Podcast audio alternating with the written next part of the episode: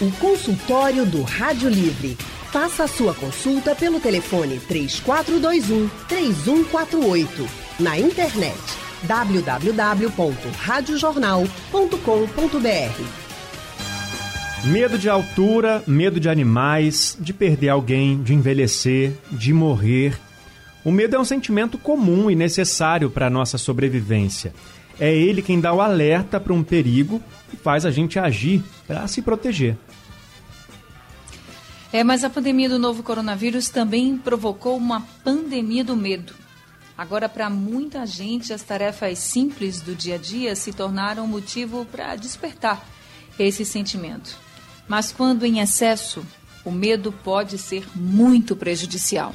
Por isso é preciso estar atento para perceber os sinais que indicam a hora de procurar ajuda. E para falar sobre esse assunto, estamos com o psicólogo clínico, neuropsicólogo e neurocientista, coordenador do Serviço de Psicologia do Apvida e também atua como professor em universidades, lecionando neurologia e comportamento. Carol Costa Júnior, boa tarde. Boa tarde, é um prazer. Boa tarde, doutor Carol. Seja muito bem-vindo ao nosso consultório do Rádio Livre. E Muito quem obrigado. também está com a gente é o mestre em Educação para Ensino de Saúde, psicólogo clínico e organizacional, psicoterapeuta cognitivo comportamental e diretor da Supere Psicologia, o psicólogo Alessandro Rocha. Doutor Alessandro, muito boa tarde. Também seja muito bem-vindo ao consultório do Rádio Livre. Boa tarde a todos, boa tarde, Anne, boa tarde, professor Carol. Muito boa tarde, seja muito bem-vindo também. Eu lembro você, ouvinte, que está aí com a gente. Você percebeu alguma mudança provocada pelo medo durante a pandemia? Conta pra gente, tira sua dúvida pelo painel interativo e você também pode ligar para cá para conversar diretamente com os psicólogos. Eu começo com uma pergunta para o Dr. Carol, para a gente saber em que momento o medo está trazendo prejuízo para nossa vida. Qual é o termômetro do medo? Uma coisa que está tomando conta agora do, do comportamento do cotidiano, né? A palavra medo, como você bem falou na abertura, ela tem feito parte do nosso dia a dia, né? Nunca a humanidade, acredito que nos piores pesadelos, é, pensaria numa situação como essa que estamos vivendo agora. É, o medo em si, ele é um alerta. É, algo está acontecendo. Precisamos dele. Aliás, estamos aqui graças ao medo. O medo nos, nos mantém vivos. Porém, quando ele se torna um pânico, quando ele passa, quando ele evolui para uma fobia, aí sim a coisa fica preocupante. Mas como é que eu sei disso? O medo, como eu falei, naturalmente a gente está vivenciando ele no dia a dia, nas atividades diárias, eh, em situações, em várias situações. Então ele é um alerta. No caso, quando ele se torna patológico, que ele esteja caminhando para uma fobia ou para um pânico generali- generalizado, ele trava. Ou seja, ele começa a atrapalhar a sua vida. As atividades que antes você fazia, que você desempenhava, agora você já não consegue mais, justamente porque travou. Por alguma razão você não consegue mais executar o, a sua vida cotidiana, a- as coisas que, fo- que você fazia antes e não sabe por quê. Simplesmente você se tornou incapaz disso. E relata um, um pânico, um- uma alteração cardíaca. Eh, muita gente eh, relata também vertigens e dores de cabeça, insônia. Esse já é o sinal de alerta de que algo errado está acontecendo. São os primeiros sinais. Anne? Agora eu queria saber quando é que é que a gente tem medo em excesso? Porque o senhor falou de, por exemplo, doutor Carol, de quando a gente está. a gente se sente bloqueado pelo medo, né? Mas quando esse medo, esse medo está em excesso e quando é cuidado? Por exemplo, a gente está vivendo essa pandemia e a recomendação para os grupos de risco, em geral, é que as pessoas evitem sair. E aí você fica se perguntando, agora a gente está vendo que algumas atividades voltaram, a gente está vendo que algumas pessoas começam a sair de casa com todos os cuidados do mundo, mas começam. E você muitas vezes fica com medo de sair, porque você é grupo de risco, não sabe se você sair, mesmo com todos os cuidados, você vai estar se expondo demais, se é melhor você ficar em casa. Por exemplo, é, você pode ir na praia fazer essa caminhada sozinho, como, como está sendo liberado, pela liberação do governo, da prefeitura, você pode. Mas e o seu senso de responsabilidade e o seu medo também de contrair alguma coisa? Então, assim, eu queria saber do senhor, nesse ponto que eu coloquei dos grupos de risco, que são os grupos mais delicados nessa pandemia, queria que o senhor falasse se essa situação da pessoa que se pega pensando, meu Deus, devo sair mesmo, fazer essa caminhada, por exemplo, que me faz tão bem, mesmo com os cuidados, com álcool em gel, com máscara, com tudo, ou é melhor eu ficar em casa, ainda não há tempo, eu não sei se eu saio, se eu sair e ficar doente, eu vou ficar com essa culpa, enfim. Esse já é um cuidado em excesso, já é um medo em excesso. Nessa situação, como é que o senhor classificaria?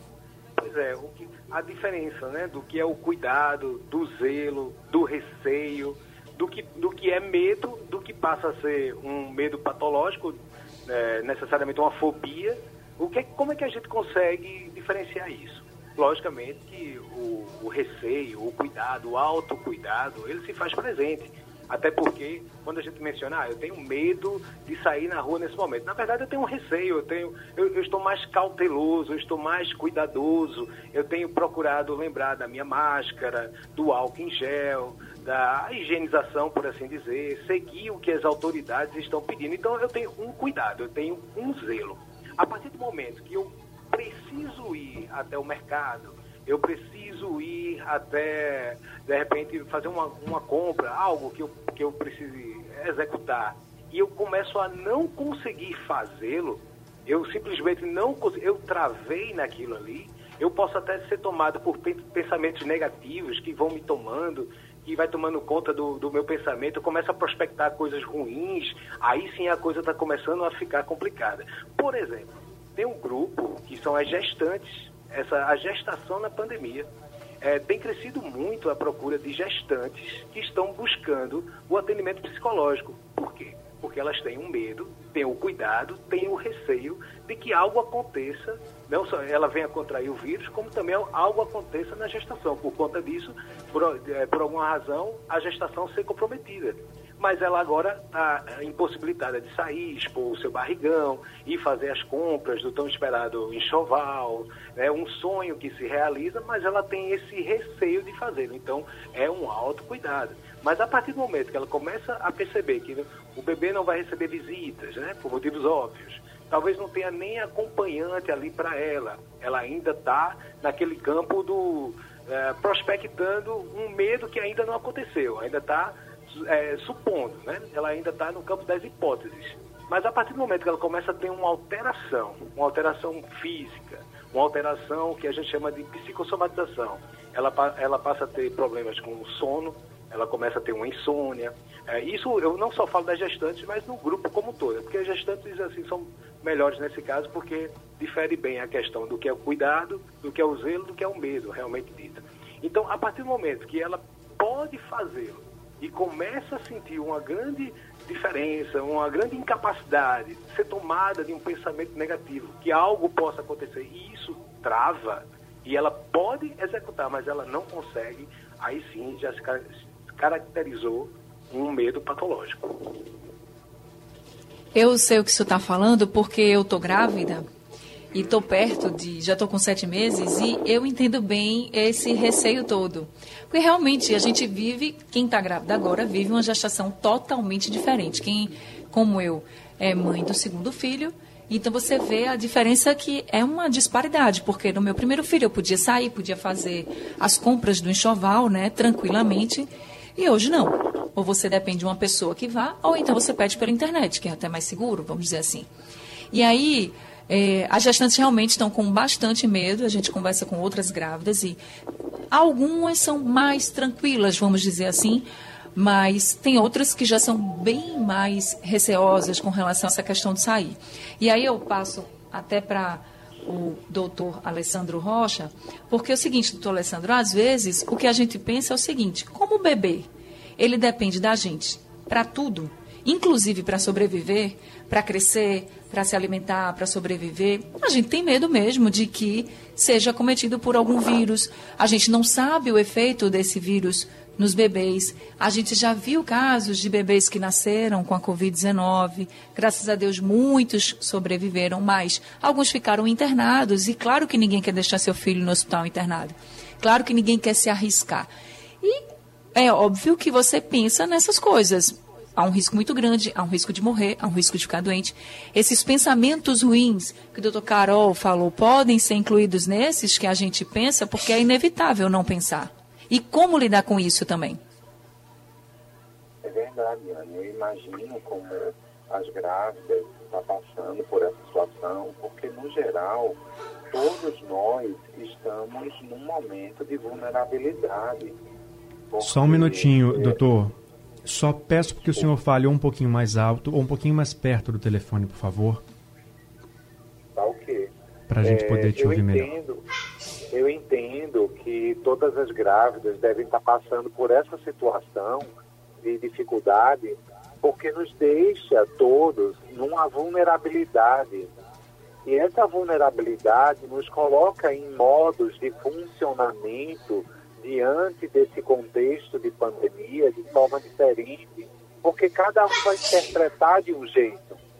Seja aquela pessoa que fica num modo protetor, é, é, autodestrutivo, quando tem um consumo exagerado de bebidas alcoólicas ou de substâncias abusivas, quando está num controlador paranoico e fica é, querendo saber onde a outra pessoa vai e por onde anda, por, por conta desse medo. Tem situações de obsessão e fica preocupado excessivamente com esse perigo. Tem pessoas que ficam num, num modo desligado e mesmo assim sai de casa sem se preocupar tanto e se aglomera. Então cada um vai procurar, vai procurar, de acordo com a interpretação, reagir à vulnerabilidade de forma diferente. O que nos ajuda é a gente pensar de forma sensata, como se tivesse dentro da gente um eu adulto saudável para poder lidar com essas situações de vulnerabilidade. Se é, tem uma situação que a gente gostaria de sair para escolher um enxoval ou, se para caminhar na praia vai gerar mais desconforto do que se a gente sair, então é melhor que a gente se proteja. E se for um exercício, existem algumas alternativas. As alternativas até de fazer exercícios é, físicos em casa. Tem alguns recursos, teve até uma notícia de maratona dentro de casa, e as pessoas usando a criatividade para lidar melhor com a, as, as dificuldades. Consultório do Rádio Livre hoje falando sobre a relação entre o medo e a pandemia do novo coronavírus junto com a gente aqui para entender até que ponto o medo é saudável e a partir de quando ele começa a ser prejudicial, estão os psicólogos Carol Costa Júnior e Alessandro Rocha. E na linha para conversar com a gente já está o nosso ouvinte Jaziel de Beberibe. Boa tarde para você, Jaziel. Boa tarde a você e boa tarde a Anne. E que bom que eu consegui essa ligação no dia dos anos, porque já fazia tempo que eu vinha ligando, mas não estava conseguindo, mas estava na escuta, com certeza, dando essa audiência. Coisa boa, Jaziel. Obrigado, viu, pela audiência de sempre. Agora sim, vê bem, é, eu sou deficiente visual e a máscara, ela tira um pouco da minha percepção quando eu vou andar. Uhum. Então, assim, eu não estou com medo dessa pandemia, não. Inclusive, no final de maio eu viajei para Caruaru, no meu São João, eu fui para Jardim Paulista Abaixo, brinquei meu São João. Fui agora no dia 7 para lá de novo e eu estou saindo realmente. Eu não estou com medo. Então, o que é que eu faço? Até eu chegar à parada de ônibus, eu vou sem a máscara, porque senão eu fico desorientado. Quando eu chego lá, eu coloco a máscara, porque já estou parado, subo no ônibus e tudo bem. Mas a minha pergunta é a seguinte: é, eu sei que os dois são ruins, mas qual é, qual é o mais prejudicial? É ter medo de alguma coisa ou não ter medo? Por exemplo, porque eu não estou com medo da pandemia. É, é uma pergunta boa, né, Alessandro? A falta do medo também pode ser um problema? Sim, sim, sem dúvida. É, porque precisamos desse medo. Esse medo nos torna ah, acessíveis e inacessíveis, ou seja, Aquilo que me faz mal, eu só posso mensurar a partir do momento das minhas vivências. Como é que é isso? Como é que a gente consegue interpretar isso? Por exemplo, uma criança, ela não tem medo. Uma criança, ela não tem medo, por exemplo, de, de manusear uma faca, de um bebê, que eu digo. Né? Um bebê, ele, ele pode ter um perigo eminente ao lado dele, ele desconhece. Por quê? Porque ele ainda não tem um repertório formado daquilo. Agora, quando você já sabe do que aquilo, aquilo pode lhe fazer mal, e você simplesmente não, não, não tem uma reação condizente, algo está estranho, algo está errado. Então, essa linha tênue do, do que seria é, o medo, o pânico, ou simplesmente uma coragem que realmente não faz o menor sentido, isso tem que ser avaliado de certa forma. O bom é que tenhamos um medo controlável. O medo é uma, uma reação é, do ser vivo. Né? Você respirou, você tem medo. E ele vai garantir a sua sobrevivência. Eu não posso simplesmente sair por aí e, ah, não temo ninguém, né, é, é, o Covid, é, o que a gente escuta muito é que tipo, ah, isso não existe, é teoria da, da, conspiração, como se fala, né? Eu não pego mais isso. Os idosos, que é outro grupo de risco, também falam, ah, isso não é para mim, não. Pois é, tô... inclusive, doutor, vou até trazer agora uma, uma informação aqui de uma pesquisa que foi feita em parceria né, do grupo Abril e também com o Instituto de Pesquisas Digitais, a Mind Miners, e aí essa pesquisa revelou o seguinte, que entre os idosos, as pessoas com mais de 60 anos, a maioria respondeu que é, não sente muito medo pra, em relação às questões da pandemia, enquanto os mais jovens, entre os mais jovens, a maioria respondeu que sim, que sente muito medo em relação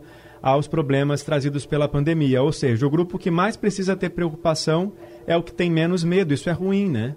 Pois é, isso está relacionado justamente à experiência de vida, né? A pessoa jovem, né, digamos assim, a, a, a grande maioria, não estou generalizando, mas assim, a grande maioria, ela está aberta a novas experiências, a, a, novas situações e assim, tem muito medo do que vai acontecer no futuro. A pessoa que já tem um, uma trajetória de vida, os mais experientes, os que estão na melhor idade, já tem um repertório diferente. Eles, é, a experiência é outra, né? a vivência é outra. Então, eles começam a mensurar, a dar valores às situações diferentes do, do mais jovem. E isso ficou presente na, na pesquisa que foi feita.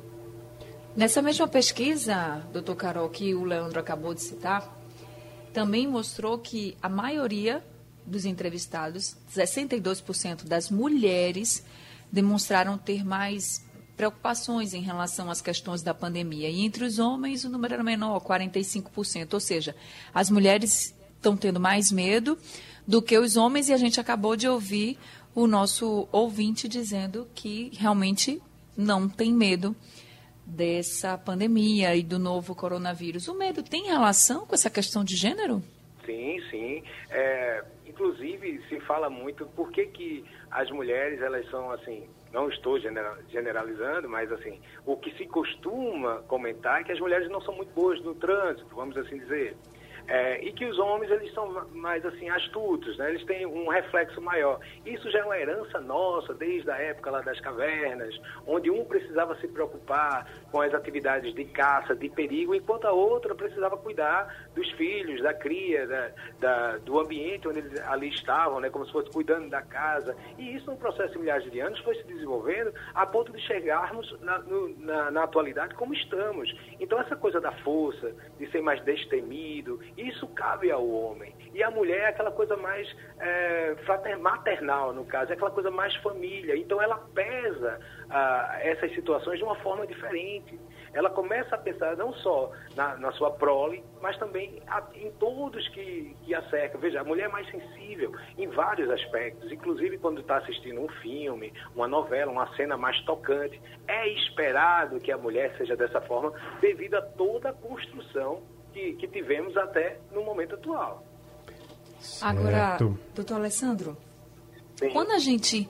O senhor deu orientações de, de a gente lidar com o medo que a gente tem, quando a gente principalmente sabe do que a gente tem medo. E quando a gente não sabe do que a gente tem medo, mas a gente está sentindo medo. Essa aqui foi a mensagem de um dos nossos ouvintes, ele não se identificou, mas ele pediu para perguntar para o senhor como é que ele faz? Porque ele diz assim: olha, eu fico paralisado, inclusive, por alguns segundos, mas eu não sei do que tenho medo. E como eu posso lidar com isso? Ele disse que está cinco meses desse jeito.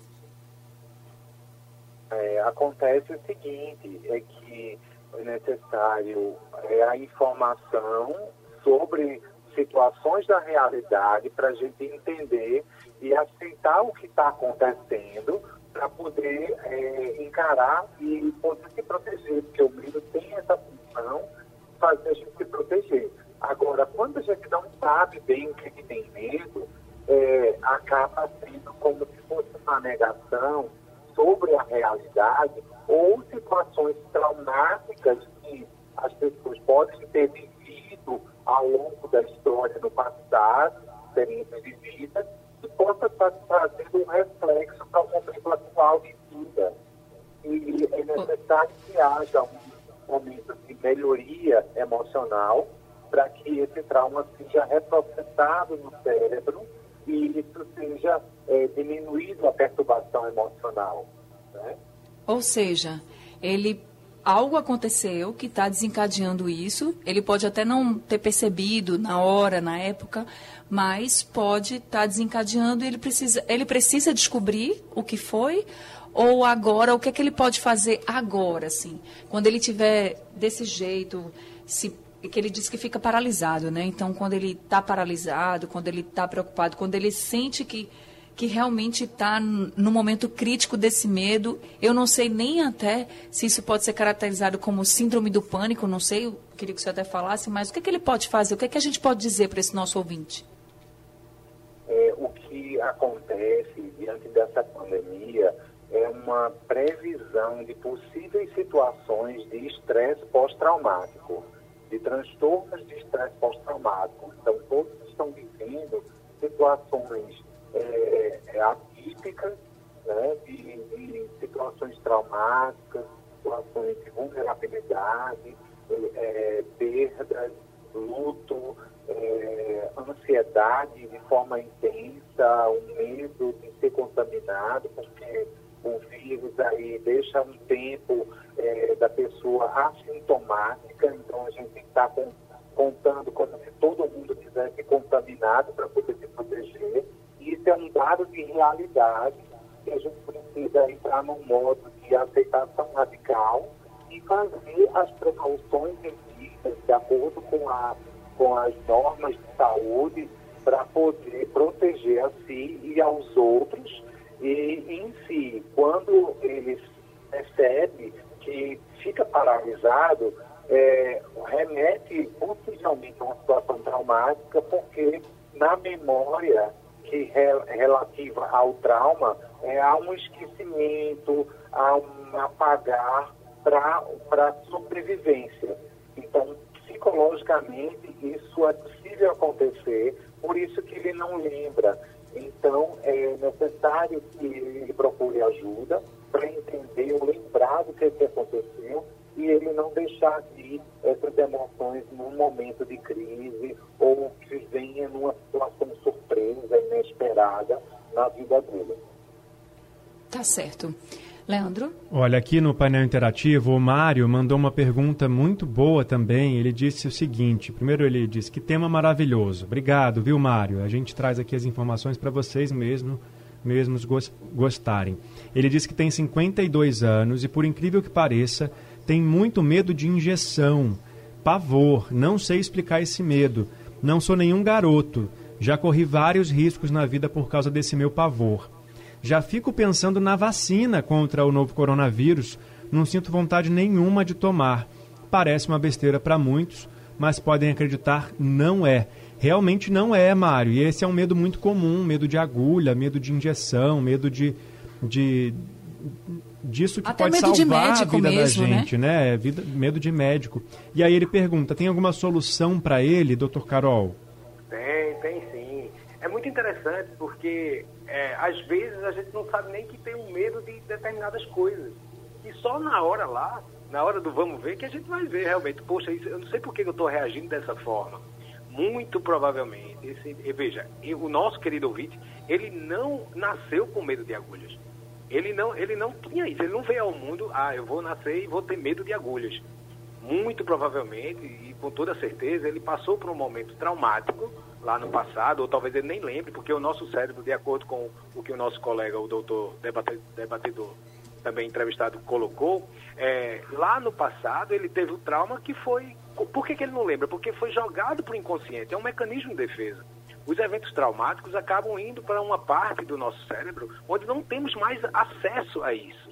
E na hora que ele é, teve o contato com a agulha novamente, ele começa a vivenciar aquele pânico que ele não sabe de onde veio, como foi e por que, que ele tem esse medo.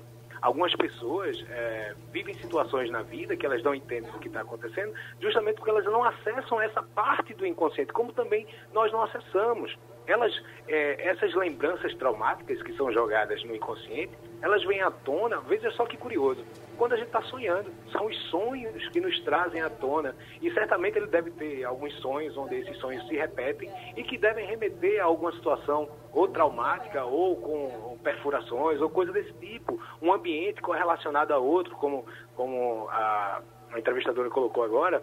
Ah, disse assim, ou até do próprio médico, uma coisa leva, leva a outra certamente o que ele precisa agora, ele precisa de um psicólogo, um profissional que tenha as ferramentas e o conhecimento necessário para ajudá-lo nesse momento. E, com toda certeza, tendo a terapia, a abordagem correta, ele se livra disso. E nenhum medo, quando em excesso, é bobo, né? É, é para ser cuidado, né? Exatamente. Uhum.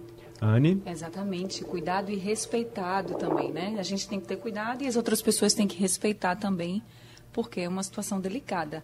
Agora a gente vai ouvir o que tem a dizer o nosso querido Carlos de Jardim Atlântico, que está ao telefone com a gente. Carlos, muito boa tarde. Boa tarde, Anne. Boa tarde, Leandro. Boa tarde, doutor Carol e Alessandro. É, meu medo. Eu não sei se é um medo. Eu sei que dessa pandemia, eu tentei dar um passeio na praia depois que liberaram. Eu e minha esposa, eu botei máscara, tudo. Mas quando eu cheguei lá, tinha muita gente sem máscara, inclusive gente da minha idade que dizem hoje que não tem medo, mas é o que mais está correndo situação de risco, né? Então, eu vi um infectado, ainda olhava para mim, isso vai acabar quando? Ainda brincando, de olhar para dentro, rapaz, não sou eu que falo isso aí não, isso eu sou cientista. Então eu, eu deparei de caminhar, fiquei com medo, porque é muita gente correndo sem máscara e eu não quero me arriscar. Primeiro porque eu tenho medo não é só de mim, eu tenho um neto, tenho tudo, ainda quero ver eles crescerem, né? Uhum. E, e Carlos, o Oi. senhor tem quantos anos? 61. Certo. Também está no grupo de risco, né? Ainda tenho o trabalho, né? Que eu não sei quando eu vou voltar, mas eu ainda trabalho. Estou nativo ainda. Não sei, mas esse meu medo no trabalho a gente exige e vai, vai lá e resolve. É diferente, né? O problema é a gente dar um passeio na praia que quer ver o mar, mas o pessoal não anda certo. E tem outro, outro medo maior. É, como essa pandemia ainda não tem vacina, a gente vive numa confusão de médicos, de cientistas, eu não sei, isso eu não, não sou médico, não posso nem me meter. Mas esse problema, usa cloroquina, não usa. Aí vamos dizer, você está numa situação dessa, ou de um parente seu. Aí não, porque tem efeitos colaterais. Não tem. Tem, não tem. Aí você não, bota isso aí, aí dá o efeito. Veja o medo que faz. É, é isso que eu pergunto.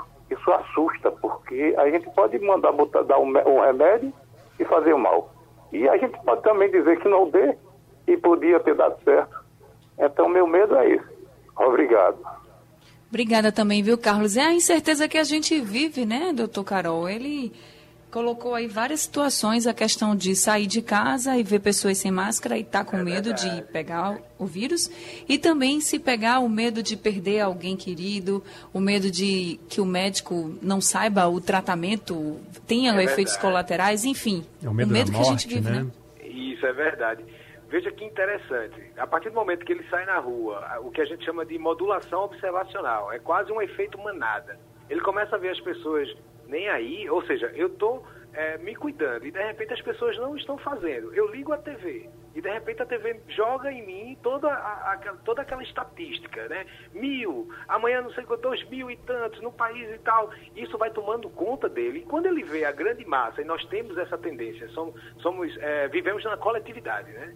É, o homem é um, é um animal social. Então, a partir do momento que ele vê a maioria assim o fazendo, ele faz, espera aí, a, minha ideologia está tá, tá diferente, a filosofia do que eu estou seguindo aqui é errada, o que é que está acontecendo? Eu, eu me conheço, então eu sei que eu vou ficar em casa nesse, nesse caso. Aí a TV é, é, me joga tantas informações que eu começo a achar, eu tomo essa medicação, eu não tomo essa, essa medicação, é a zona de conforto. Isso é muito comum em pessoas que ficam isoladas por muito tempo. Como a gente está vivenciando essa pandemia, né, esse isolamento, né, que, que que nos foi sugerido, né? não foi uma coisa imposta, né? ainda não é uma, uma quarentena imposta, é, e, e, espero que não aconteça, é muito comum esse o que a gente chama de síndrome da cabana, né?